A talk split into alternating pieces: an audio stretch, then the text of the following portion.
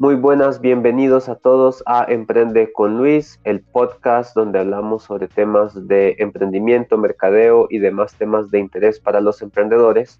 Hoy tenemos un tema muy especial con una invitada muy especial, pero antes de presentarles el tema y a la invitada vamos a hablar de los patrocinadores.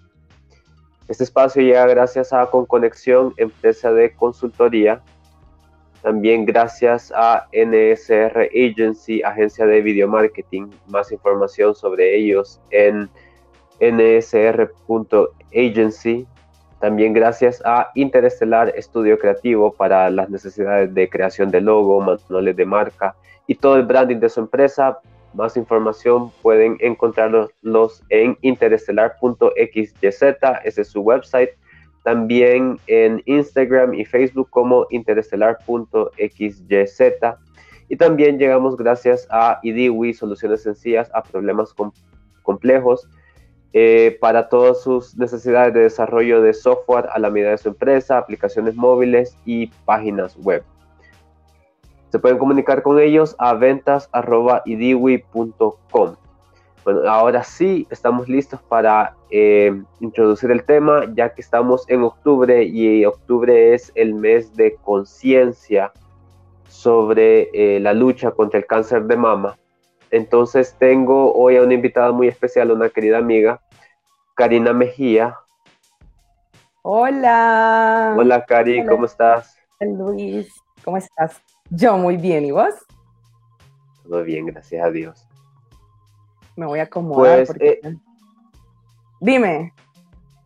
Pues quiero, bueno, sabemos que octubre es el mes de la lucha contra el cáncer. Entonces, quería invitar a alguien superviviente de cáncer. Eh, ¿Vos no tuviste cáncer de mama? No. Mira, bueno, gracias por la invitación, gracias por tenerme presente, porque yo sé que vos estuviste cuando yo estuve enferma, así que debo decirte que gracias por tu apoyo también en ese momento. Eh, sí, yo tuve cáncer, solo que no de mama, em, sino que se llama linfoma de Hodgkin. Entonces, este es un cáncer que es en los ganglios. Y eh, pues em, fue hace aproximadamente seis años, eh, cuando me comentaste que íbamos a hablar del tema y todo lo demás, yo siempre este mes es como súper importante porque yo paso, o sea, no soy blogger, pero paso subiendo en mis redes sociales como, eh, miren, aunque no sea, no tengamos la edad de pensar de que vamos a estar enfermos, cuídense, cuídense un montón, porque yo fui paciente oncológica a los, ¿qué? 24 años, 23 años. Eh, entonces era una edad que yo en mi mente tenía pensado que podía existir el cáncer. Y es más, yo conocí, tengo amigas sobrevivientes de la misma edad mía que estuvieron al mismo tiempo y fue cáncer de mama. Y el cáncer de mama es uno de los más fuertes para las mujeres. Entonces, creo yo que es súper importante este mes. Eh, qué bonito que estás compartiendo esto, porque sí me llama la atención que muchas mujeres, no solo de mi edad, menores, mayores, etcétera, nunca se han hecho, nunca se han autoexaminado, no, no saben qué hacer o a dónde ir o qué buscar o, o alguien. Pues entonces creo que es un tema muy bonito que vamos a hablar hoy. Gracias sí, mira, bueno, sí, fíjate, bueno, están dos meses, bueno, los que yo conozco hay dos meses importantes durante el año, porque está octubre, que es el mes donde se hace conciencia del cáncer de mama, y luego está noviembre, que tal vez mucha gente no lo conoce, pero noviembre es, eh, hablando sobre el tema de, de, cáncer de próstata. Y yo he escuchado mucha gente que hace, el, por ejemplo, el No Shave November, pero no saben eh, por qué se hace el No Shave November. Correcto, sí. E, y, es justamente por eso, haciendo conciencia sobre el cáncer de próstata. Y lo que vos decís es súper importante, de que hay que comenzar la prevención desde temprana edad. Eh, no sé si sabías que una de mis abuelas, la causa de su muerte fue cáncer. Entonces es una enfermedad que, bueno, es una enfermedad que vos lo sabes de primera mano. Ha tocado tu familia. Ha tocado tu familia entonces también.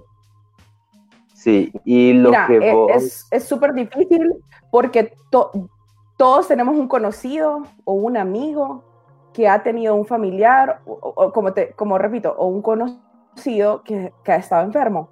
Pero cuando ya toca a alguien de tu casa, es como, wow, o sea, porque, vaya, te voy a, dar, te voy a contar lo que a mí, me pasaba. O sea, para mí el cáncer era súper lejano, o sea, nadie ha tenido cáncer. Yo nunca, o sea, sí había, obviamente había escuchado la palabra cáncer, pero vaya, te puedo, puedo decir?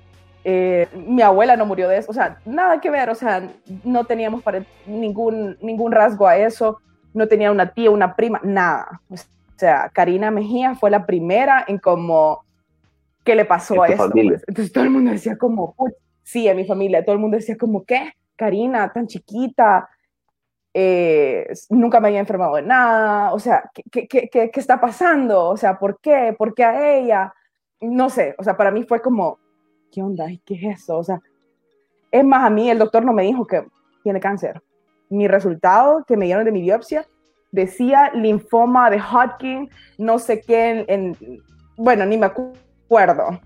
Entonces yo quedé como, tuve que buscar en internet qué significaba eso. Entonces ahí me di cuenta como, oh, ok, sí es un tipo de cáncer. Y la verdad estaba perdida. O sea, no sabía, no sabía qué hacer. Y me recuerdo que era una fecha como de septiembre. Y yo decía como, estaba en la universidad, venía comenzando el trimestre de la U, y yo, Dios mío, ¿qué voy a hacer? O sea, pero vaya, para serte honesta, fue tan chocante que no me dio tiempo como ni de, de reaccionar, como decir, ¿qué voy a hacer? O sea, no, sino que le empezaba a contar a la gente como, fíjate que tengo cáncer, fíjate que tengo cáncer, pero no sabía qué más explicarles o qué más decirles porque ni yo entendía qué significaba eso hasta como una semana, la gente me decía, puede ser que estés en shock y por eso no entendés la palabra, la magnitud de la enfermedad. Pero, eh, con el tiempo, o sea, me fui dando cuenta de que el cáncer no solo es una palabra o una enfermedad que es para una persona. El cáncer es de todo, es, es como, eh, es una enfermedad que ataca a toda tu familia. O sea, te voy a dar mi caso, te voy a decir mi ejemplo. O sea, a mí me dio cáncer, pero yo sentía que mi mamá estaba enferma, que mi papá estaba enfermo, que mis hermanas estaban enfermos. ¿Por qué? Porque era la palabra te consume tanto, esa enfermedad es como tan absorbente que te da miedo y le da miedo a todos. O sea, cuando te dicen cáncer, vos decís, bueno, yo tengo un cáncer. O sea, Karina tenía, era la más, soy la hermana, somos cuatro hermanas, soy la más chiquita de todas, soy la bebé de la casa y era como, oh my God, ¿qué va a pasar? Entonces, por eso te digo, la palabra cáncer, una palabra bien difícil, bien dura, eh, tiene sinónimo a muerte a la primera, a la primera, pues, o sea, vos te dicen cáncer y, vos ya sentís esa sensación de, miedo, de muerte, de qué, qué va a pasar. Entonces creo que creo que tenés que estar bien informado acerca de todo lo que se puede hacer, todo lo que se puede lograr.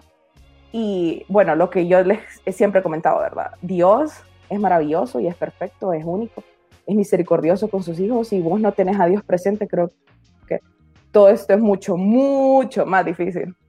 Pero, no sé.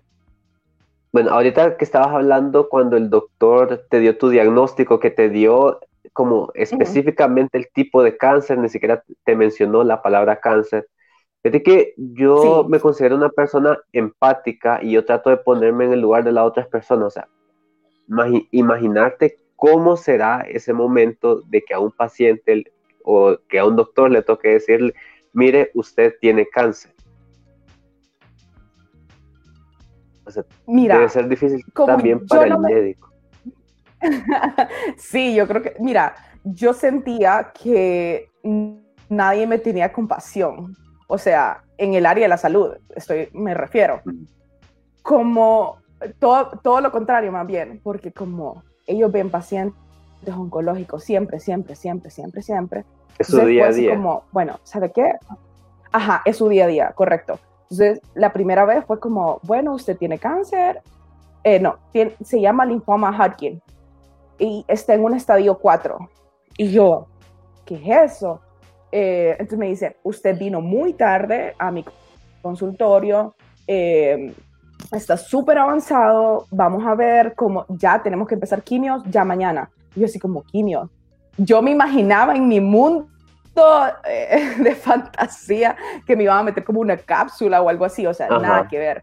O sea, cuando yo ya empecé como a investigar como qué era, eh, qué, cuál era el tratamiento y todo lo demás, eh, empecé a notar como, eh, chica, realmente yo no sé nada, nada, nada del tema. O sea, estaba tan perdida, no sabía qué hacer. Entonces él me dijo como, bueno, usted tiene que venir, córtese el pelo, me dice. Lo primero es como eh, dentro de dos días, así, así me preguntaron, ¿tiene plata? O sea, porque yo me fui al, al, privado.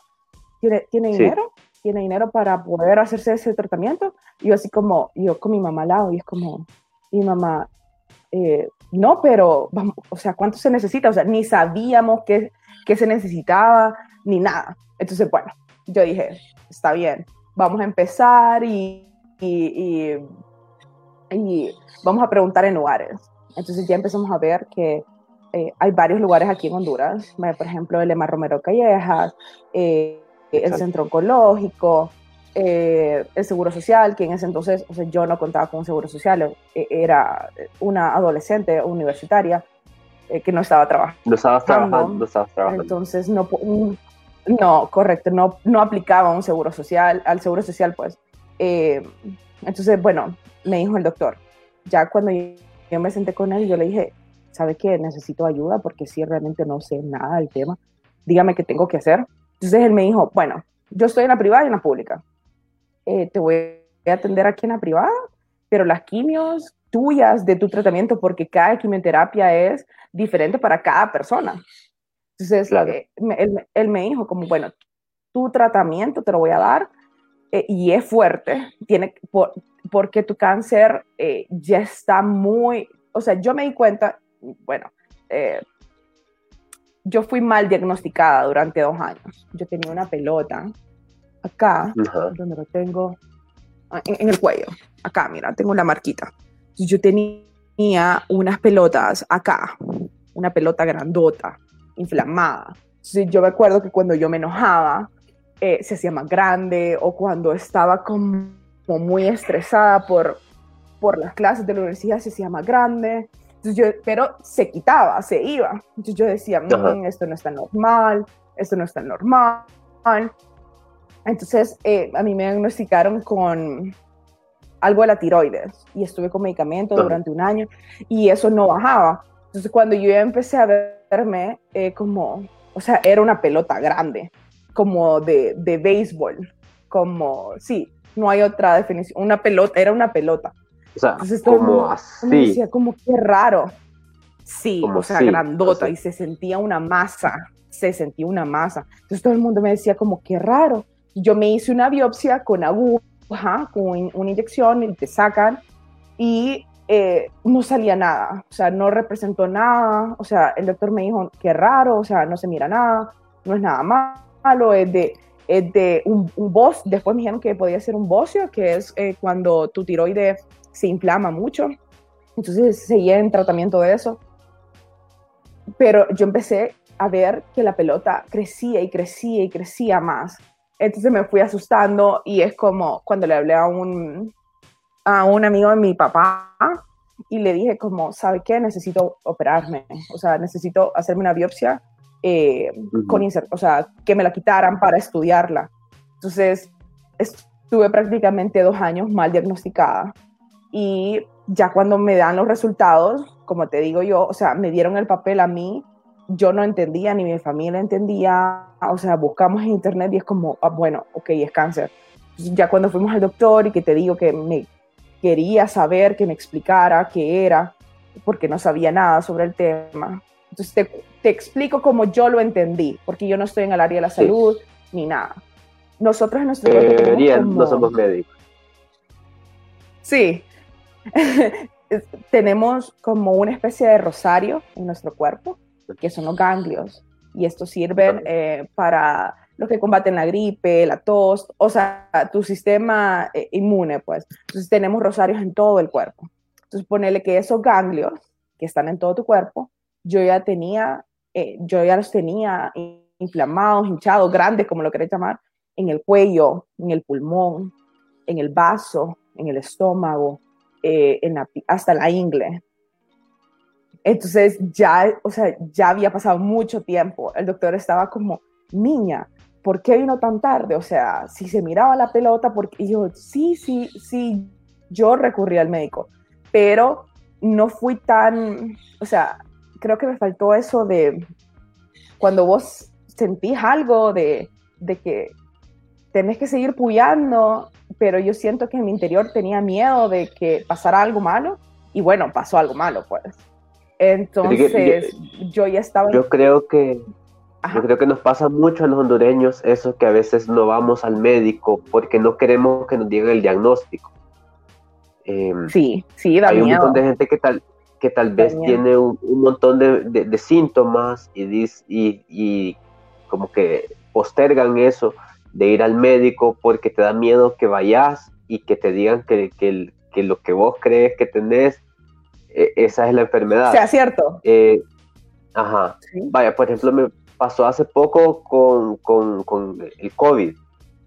Yo conocí a, alguien ¿Con, quien estamos con el COVID, que ah, estábamos trabajando y me dijo que, que se sentía mal, que creía que era gripe yo le dije, mira, en estos tiempos lo mejor es que te vayas a hacer el examen y que de una vez lo descartes, porque va a ser peor después. Eh, ¿Y qué es lo que pasa con la mayoría de la gente que se complica aquí? Es que dice, no, mejor voy a esperar a, que se me pase a ver si no es. Pero si es, ya te compliques y es demasiado tarde. Que también te puede pasar con el cáncer. Claro, claro, e, e, es tal cual, es como vos decís para todo y esa sensación de sentirse enfermo da miedo, o sea, a nadie le gusta estar enfermo, o sea, no conozco a nadie que le guste así como, ay, ojalá que me dé gripe para estar acostado en la cama, mentira, no, no, existe nadie así. Entonces, claro, todo el mundo está como a la defensiva que no quiere saber de que te enfermaste. Y vaya, por eso te lo digo y hago súper énfasis en eso, como nosotros los jóvenes, o sea, porque seguimos siendo jóvenes, eh, somos los más eh, como cerrados, como decir, eh, no, es que estoy joven, no me va a dar a mí. O sea, esos son enfermedades de viejito. Y no, no es cierto. O sea, yo me di cuenta, ah, bueno, te voy a comentar, te voy a terminar de contar. yo me hice mi tratamiento en el San Felipe. En, en, ese entonces, en el San Felipe, pues para hacerse las quimios uno tenía que, me hice 12 quimios y 25 radiaciones, para que tengas una idea. Las radiaciones eran 25, que al final fueron 50 porque eran 25 enfrente, 25 atrás. Y eh, eran, y las quimios eran como primero, como el primer, la primera cuota eran de 6, y eso era lo que me habían dicho, que solo me iba a hacer 6. Em, cuando me hago las primeras 6 en el San Felipe, mira, me impactó mucho porque eh, mirar, ¿cómo te explico? Imagínate una sala completa de gente sin pelo, de gente sin cejas, de gente, o sea, pelona, que vos literal la mirás y vos decís, estás enfermo, porque eso es lo que tenemos, esa percepción tenemos de la gente. Cuando vos la mirás demacrada o vayas sin pelo, vos decís, está enfermo. Entonces imagínate un pasillo como de 70 personas así. Y yo llegar, es cierto, el doctor me había dicho cortes el pelo y yo me lo había cortado como por acá, ¿verdad? O sea, como, como, como me lo corté, pero no, no en el sentido de que chiquito. Entonces él me cuando me vio, no, él me dijo así como, niña, porque me decían, niña, rapate, si se te va a caer ese pelo. Entonces yo decía, no, que tal que no me caiga, porque había gente que ya me había empezado a hablar, ya había empezado a orar por mí, ya había hecho como un montón de cosas. Entonces, para mí fue súper impactante ver un pasillo lleno de gente de todas las edades, desde que te estoy diciendo abuelitos, eh, de, tercera edad, eh, gente de 50, 40, o sea, había de todo, hasta, bueno, como ahí en el San Felipe no agarran niños, ¿verdad? Para eso está la Fundación de Niños con Cáncer, pero sí habían personas ya de 18 años haciendo fila conmigo para poderse hacer la quimioterapia. O sea, para, entonces yo, yo ahí fue la primera vez que me asusté. Y mira, ahí creo yo que entré en razón. Y eso sí, yo tuve mucha ayuda de, de mi iglesia, de mi párroco en aquel entonces, que fue el padre Juan Ángel, de toda mi comunidad, o sea, mi comunidad como tal, yo le pedía que orara por mí porque sí tenía miedo, o sea, yo tenía miedo y, vaya, a, mí, yo te estoy contando y a mí se me eriza la piel el sentimiento de me voy a morir, o sea, me voy a morir, yo decía, me, me voy a morir. Entonces, cuando todo el mundo empieza a orar por mí y empieza como, eh, mira, te voy a contar algo bien bonito. Antes de cada quimioterapia, yo no le decía a la gente, mañana tengo quimio. O sea, yo a, mí me tocaban cada 15 días, pero la gente no sabía que cada 15 días yo iba a quimioterapia. Eh, porque te apuntabas en una listita, tienes que irte súper temprano. Entonces yo no le decía a la gente que iba tal fecha a quimioterapia, pero siempre, un día antes, venía alguien a visitarme. Y siempre venía a orar por mí. Entonces siempre íbamos como una hora de, de oración, de adoración, y me llenaba, pues, o sea, sentía que era como que las fuerzas que me recargaban para el día siguiente ir a la, a la quimioterapia. Para, para terminar de contar que yo había dicho que era como una cápsula en mi mente, no es nada que ver, o sea, es intravenoso, o sea, es una, prácticamente es medicamento que entra por tus venas en el, en el caso mío, yo puedo usar las dos manos. Eh, pero vaya, por ejemplo, el cáncer de mama, tuve amigas, o sea, me hice muchas amigas durante todo este proceso. Y conocí, como te decía yo, gente de mi edad eh, que estaba enferma de, de, mama, que se quitó una mama y vaya, por ejemplo, de, si te quitaste la mama, eh, no podías hacerte la quimio de ese brazo, sino que tenías que utilizar el otro. Entonces, eh, te das cuenta que a pesar de que sí es cierto, son diferentes tipos de cáncer y todo demás, tenés la empatía de decir como yo ya adoraba por ellas, o sea, yo tenía como mi comunidad me dio tanto apoyo, yo iba al, lugar a quimioterapia y yo decía como en mi sala, porque como es público, estás con a, 10 personas que te estás haciendo las quimios y literal estaban platicando así como, ¿y usted qué cáncer tiene? ¿Y usted qué cáncer tiene? Y así, o sea, nuestro, nuestro común era el cáncer. Entonces, sí, suena chistoso y era como, hola, buenos días, yo soy Karina, o sea, porque no me tocaba con las mismas personas cada 15 días. Entonces, hola, mucho gusto. Y yo iba y con, yo decía, bueno, esta gente viene triste o con cero ganas de platicar con gente. Y bueno, ya viste, que no te he dejado hablar ahorita. Entonces yo era como, hola, buenos días, soy Karina. Eh, eh, cuénteme, ¿cómo se siente? ¿Y cómo ha estado? ¿Y qué no sé qué? ¿Y quiero hablar conmigo? Entonces yo empecé a ver la enfermedad al, al, al pasar el tiempo. Empecé a ver la enfermedad como no con miedo, eh, no con ese sinónimo que te había dicho yo de muerte o de miedo o de desesperación. Empecé a ver y cambié mi palabra cáncer a bendición. Entonces yo dije, bueno, ¿por qué realmente tengo cáncer? O sea, ¿por qué Dios me puso? Porque a mí, pues, o sea, si siempre he estado en iglesia, he sido una buena, una buena hermana, una buena hija, y empecé a verme, entonces yo decía, no puede ser que Karina Mejía, siendo tan buena, le pase esto. Y yo le pedí a Dios, y me acuerdo yo una vez que me arrodillé y le pregunté, ¿por qué me das esta prueba a mí? O sea, ¿por qué yo?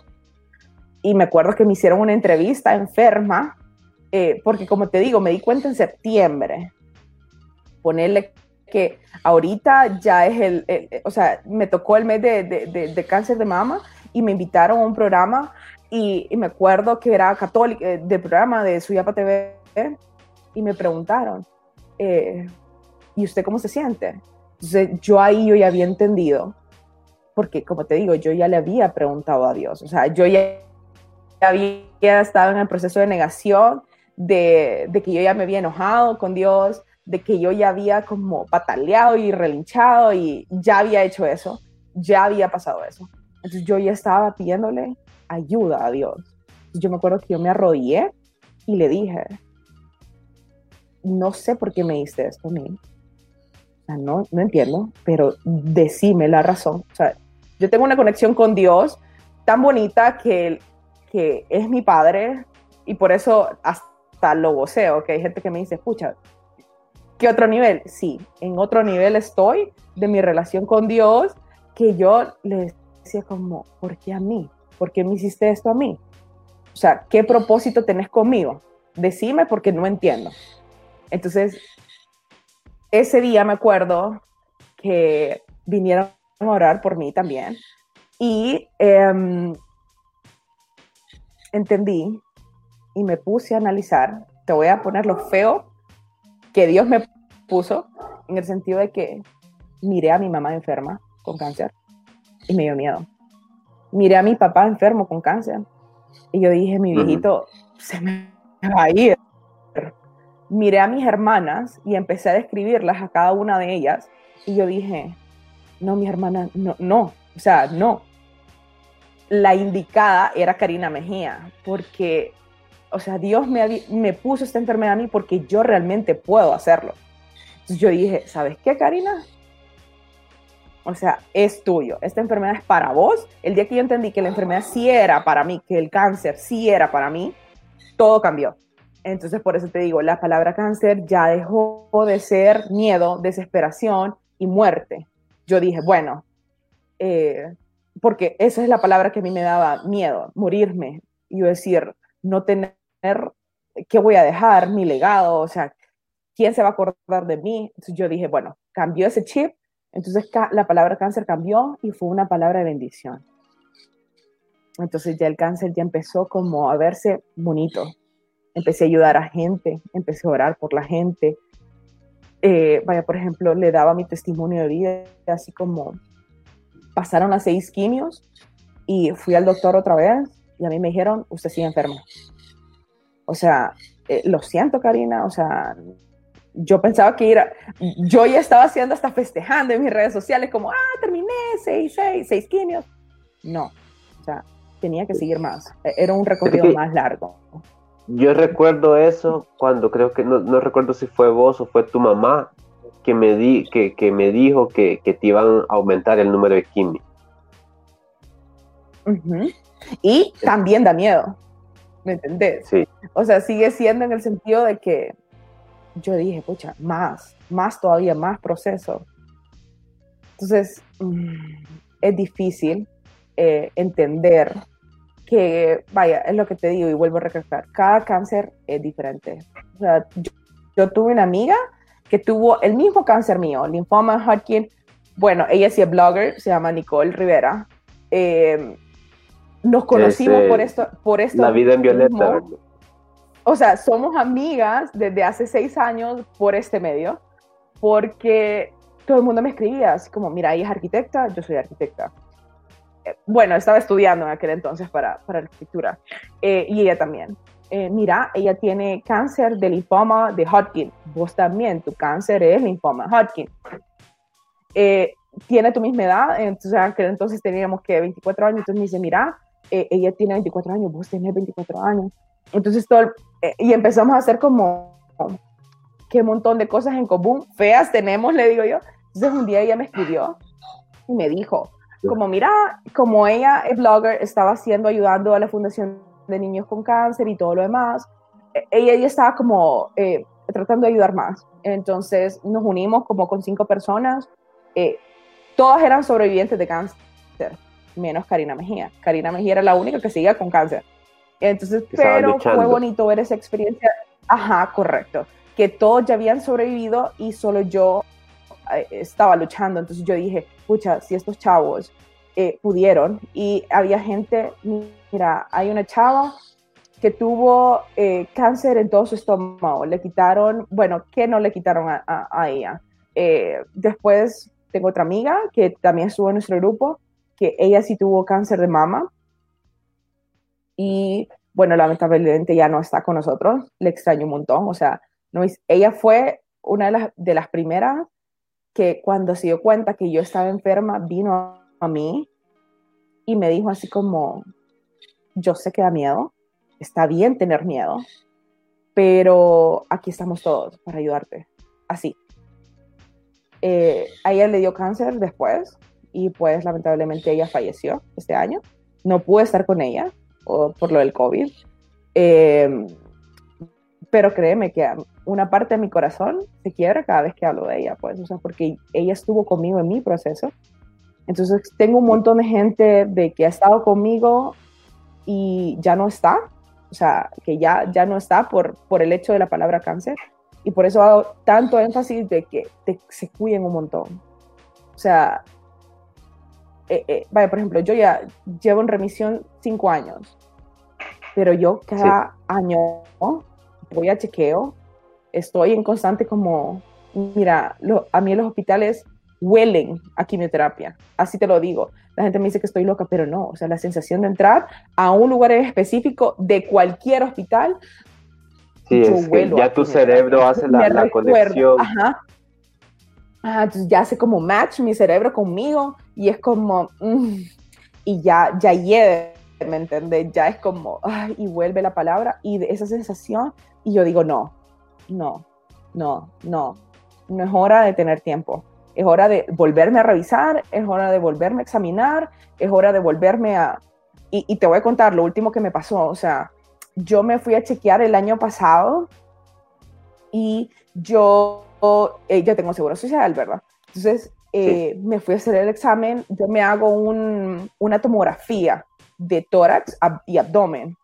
Eh, y a mí me quedó un ganglio, o sea, para que te resuma, los ganglios volvieron a su, a su estado natural, a su estado normal, pero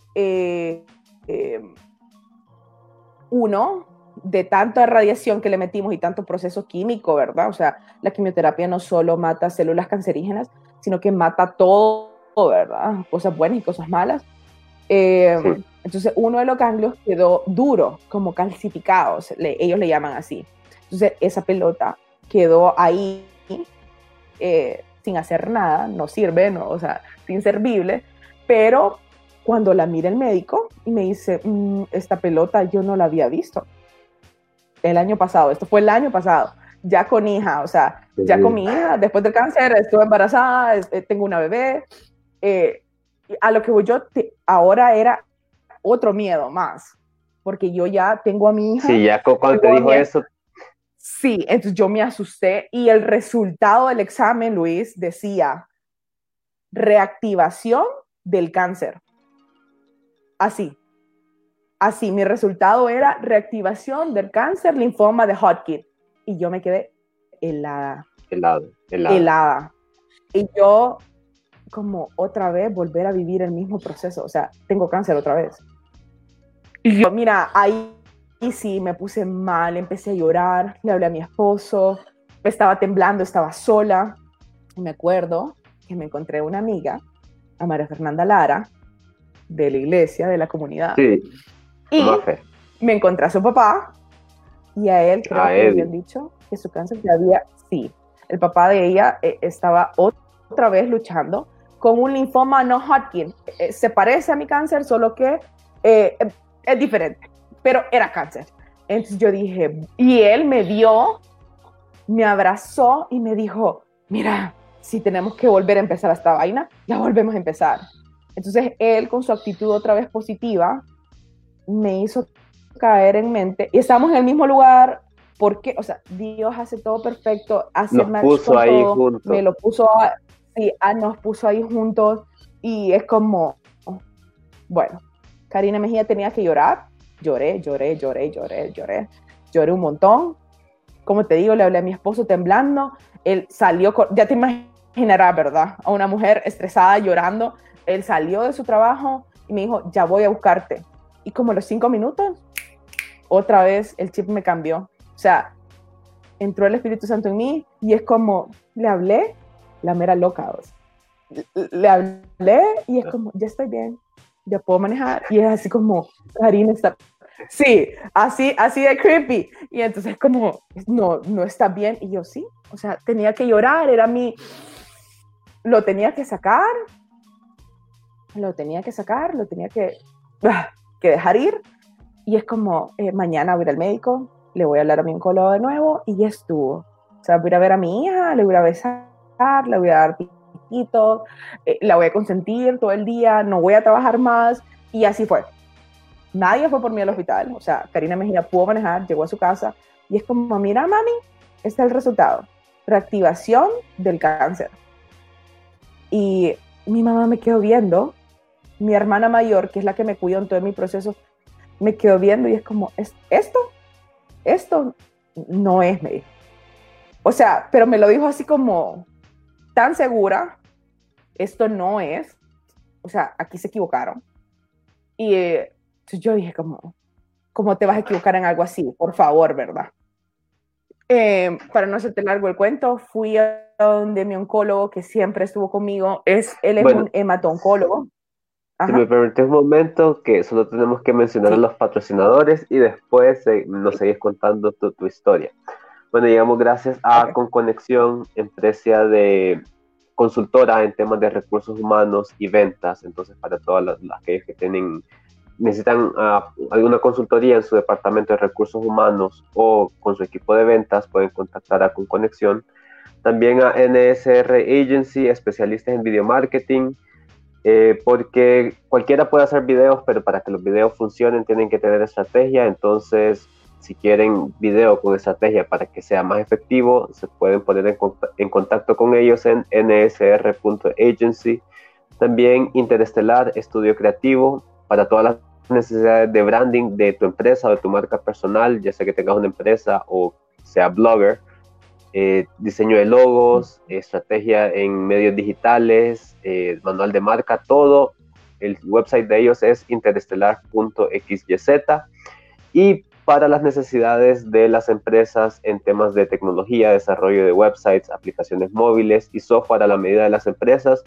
Y Diwi, soluciones sencillas a problemas complejos están en ventas.idiwi.com y ellos me están haciendo mi website que ya la próxima semana lo voy a relanzar.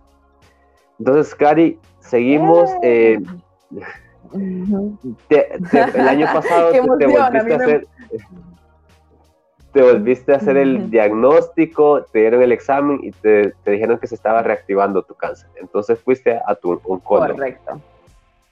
Ok, fui a mi oncólogo y no te quiero aburrir con la historia, no quiero aburrir a nadie.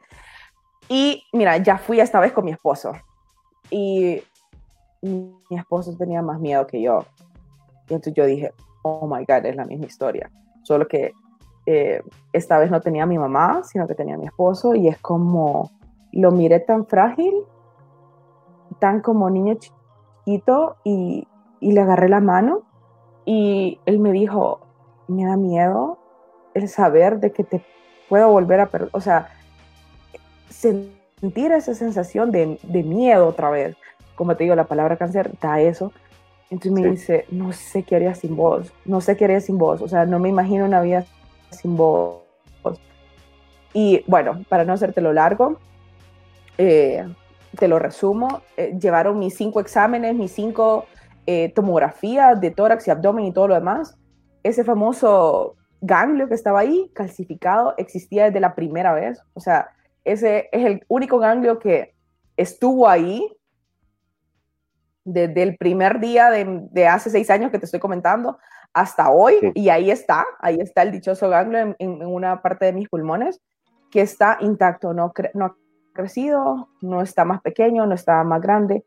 El rollo es que el, el que me, el, el, el médico que estuvo ahí en el hospital no tenía mi tomografía anterior, entonces eso es muy importante, tener mis exámenes anteriores como para comparar o validar o, ver si fue un error mío también. Em, entonces el doctor me dijo, no, ¿sabe qué? Vuélvase y regrese a los tres meses. Llegué, regresé a los tres meses, esto fue eh, el año pasado, creo yo que en diciembre, me volví a hacer exámenes, marcadores tumorales, todo está bien. Eh, Dios es tan lindo y tan poderoso que yo a todo el mundo que miro, a toda mi familia, a todos mis amigos, a mi, comunidad, ahora a mi párroco nuevo, a todo el mundo, le paso diciendo como, sigan orando por mí, o sea, por favor, o sea, si quieren hacerme un regalo, oren por mí, oren mucho por mí. Yo todos los días a todas las pido, personas que eh, vean y escuchen esto. Sí, sí, así, así merito, Luis. Igual les pido, te pido a vos, que sos mi amigo, que sigan orando por mí, o sea, eh, vos no sabés, o sea, ahorita, por ejemplo, se llama remisión, yo estoy en remisión, la famosa remisión, pero no estás libre de cáncer hasta que pasan 10 años. O sea, vos tenés que estar 10 años libre de cáncer eh, para poder decir como tenés la remisión completa y te pueden decir como, sí, hasta aquí. Pero por eso siempre, todas las veces que puedo, eh, estoy orando y más ahora que tengo una familia, que tengo a mis hijas porque estoy embarazada por segunda vez. Eh, entonces, gracias. Entonces, más ahora, pido también que oren por mí eh, para ser una buena mamá, una buena esposa, una, una buena hija, una buena amiga, eh, como ser, ser ese, ese alguien que sí puede, o sea, que, que, que me miren, o sea, hay gente que me busca, como te digo, yo no soy blogger, o sea, no, no, es, mi, no es mi estilo, ¿me entiendes? No es mi, pero hay un montón de gente que me busca y me dice, Karina, ¿cómo hiciste? Porque algo que sí me destaqué y siento que es, un, es algo que sí le tengo que dar gracias a Dios fue mi actitud y mis ganas de luchar. Eh, creo que no hay nadie que te puedo decir que ese es un don que Dios me dio, que no hay nadie que quiera y que quiera vivir más que yo. Así lo siento. Entonces, eh, cuando sentí esa palabra miedo, cáncer, se vuelve como mi cerebro. Y entonces empiezo a luchar con todas las fuerzas de mi, de, o sea, una sensación que nunca había sentido, una fuerza que nunca había sentido y ahora mucho más, porque tengo a alguien que salió de mí, o sea, mi hija, y ahora viene otra en camino, entonces yo digo, no. Eh, entonces yo siempre estoy como chequeándome, viendo. Sí, sí. Mira, eh, vaya, por ejemplo, yo ya vi cómo el oncólogo me revisa, yo ya me estoy revisando mi cuello, pero yo tengo amigas que me hablan y me dicen, fíjate que me sale una pelotita, anda, anda al médico, del médico. O sea, soy la primera en decir como, y también a los hombres, no me crea, o sea. Claro, claro. Fíjate que eso quería decir también, que hay, que hay mucha gente que cree que el cáncer de mama solo le da a las mujeres. Y creo que 5% de los casos de cáncer de mama son en hombres.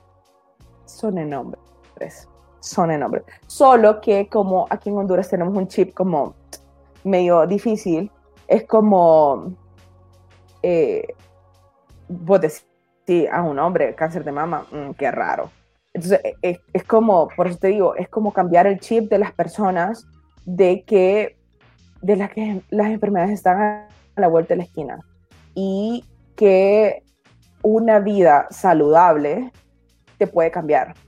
En el sentido de, vaya, por ejemplo, yo conozco todo, bueno, vivo con gente, ¿verdad? Que este mi trabajo, estamos trabajando y está desayuno, almuerzo y cena con coca. Qué rico la coca pero son cosas que vos vas a ir viendo que tenés que cambiar. Que eh, van cambiando ejemplo, el pH desayuno con churro. Sí, sí, un montón de cosas. La alimentación es básica. O sea, y vos le vas enseñando eso a la demás gente. O sea, vas haciendo como ese, ese chip diferente de que, ¿sabes qué? Hoy no, hoy vamos a tomar los ocho vasos con agua en vez de ocho vasos con coca. Eh, no sé, un montón de, un montón de más cosas. frutas. O sea, más frutas, más, más verduras. Eh, por eso te digo, yo, por ejemplo, me tengo que estar hacer ejercicio a cada rato. En el, en el, sentido, sí, hacer ejercicio, conste, no lo hago, pero sí debería de. Eh, mi amiga Nicole me pasa regañando porque ella sí es súper disciplinada. Ella es como, come súper bien, o sea, esa es la amiga más disciplinada de que de que se tiene que hacer las cosas bien y así tiene que ser. Y algo bueno se tiene que pegar, ¿verdad? Así que esperemos que después de esta bebé me ponga las pilas y, y sí y sea más como exigente con, hasta con el ejercicio. Pero, pero sí, eh, examinarte, autoexaminarte. A, ahorita hay un montón de lugares que te dicen cómo autoexaminarte, por ejemplo, las mamás. Yo me, me autoexamino todo, hasta la espalda, las axilas, eh, el cuello, eh, todo, el estómago, porque yo ya me siento, pues, o sea, eh, todo, todo, todo lo que vos conoces tu cuerpo, pues. Entonces vos te levantás en la mañana y es como, si te sentís algo raro, es como, hay algo extraño que no tenía antes. Entonces, cuando vos sientas eso, o sea, y lo digo para todos, es como tu cuerpo te está hablando y diciendo, que algo no es, sí, te está diciendo algo que no está bien. Entonces, creo que es súper importante, por eso te digo yo, que, que tengas más temas para poder hablar de, de que sí existe el cáncer, que sí da a personas jóvenes, no jóvenes, o sea, no, no mira un género, no solo a las mujeres nos da. Entonces es como, hay que hacer algo. Y podemos, podemos hacer muchas cosas a, tiempo. Ok, había algo que me pareció súper interesante porque hubo un tiempo que yo tampoco sabía, yo había escuchado, yo había escuchado que a mi abuela le estaban haciendo quimios, pero no sabía que era una quimio.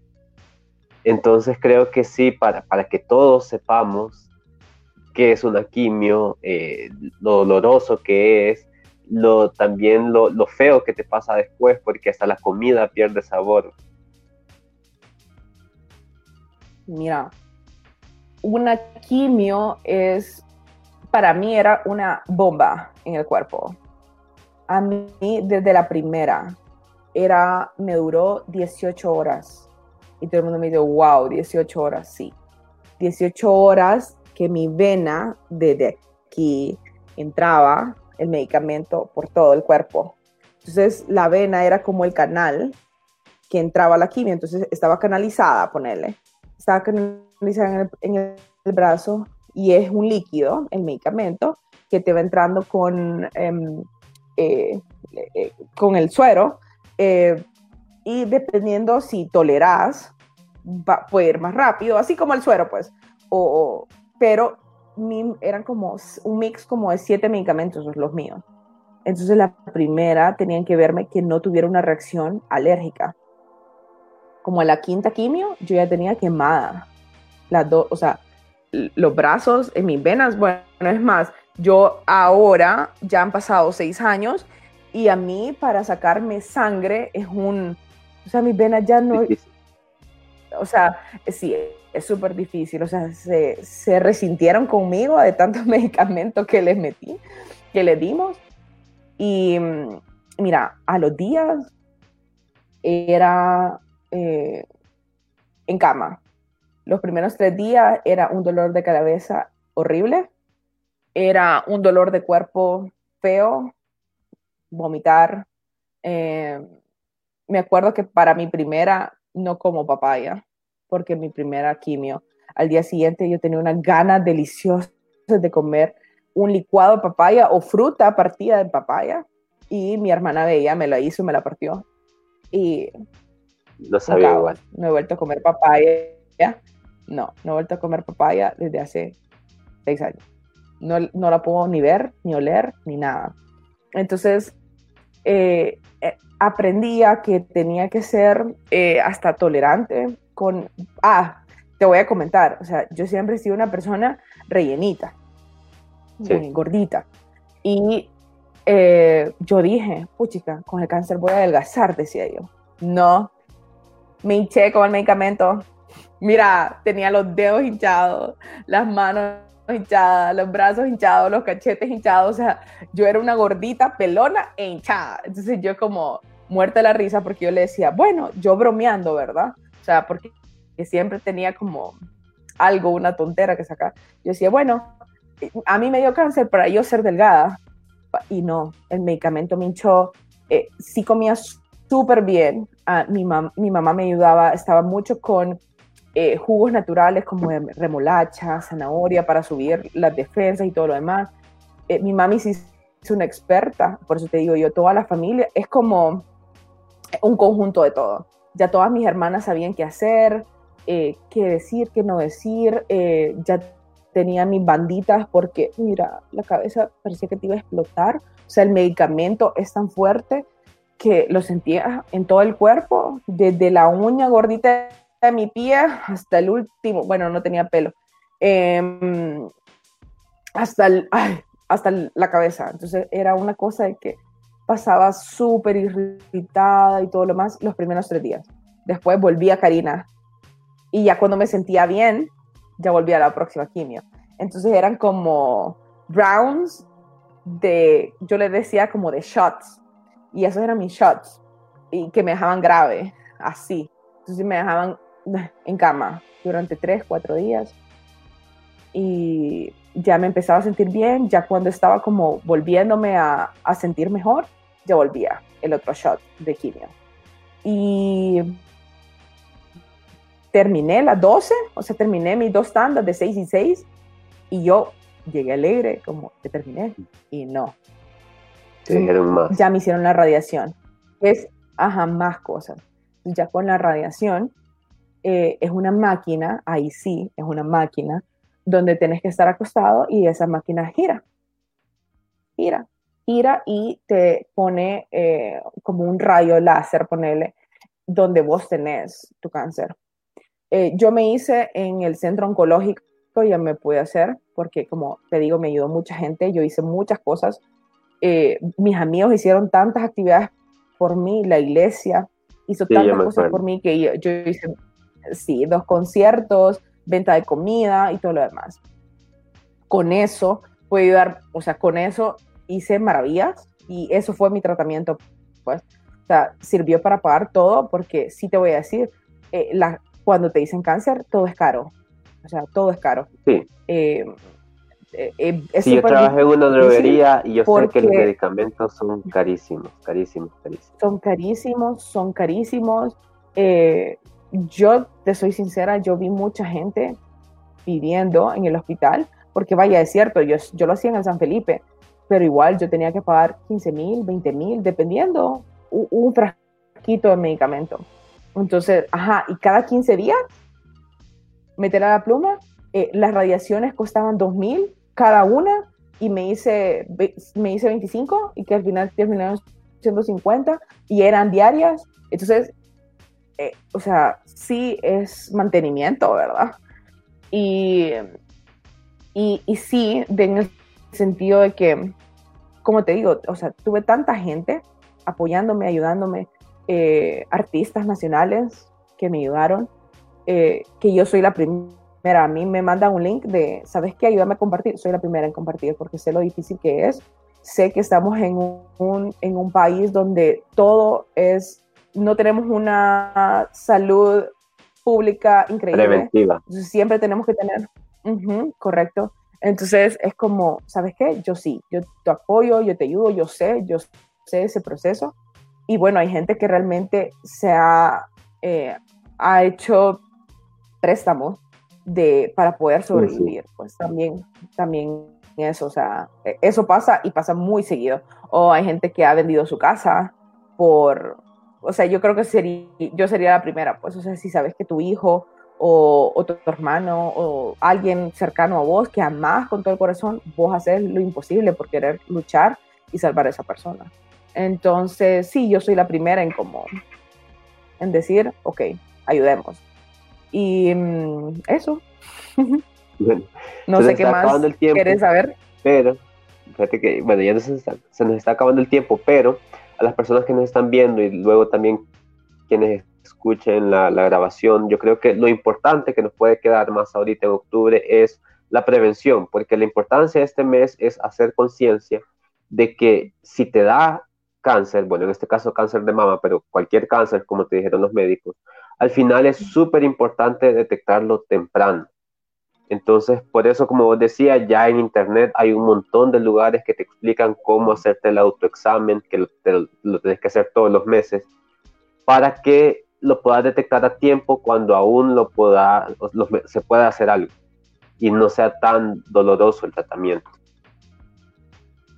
Sí, Creo que eso es básico, Luis. O sea, saber, como te digo y te repito, escuchar tu cuerpo.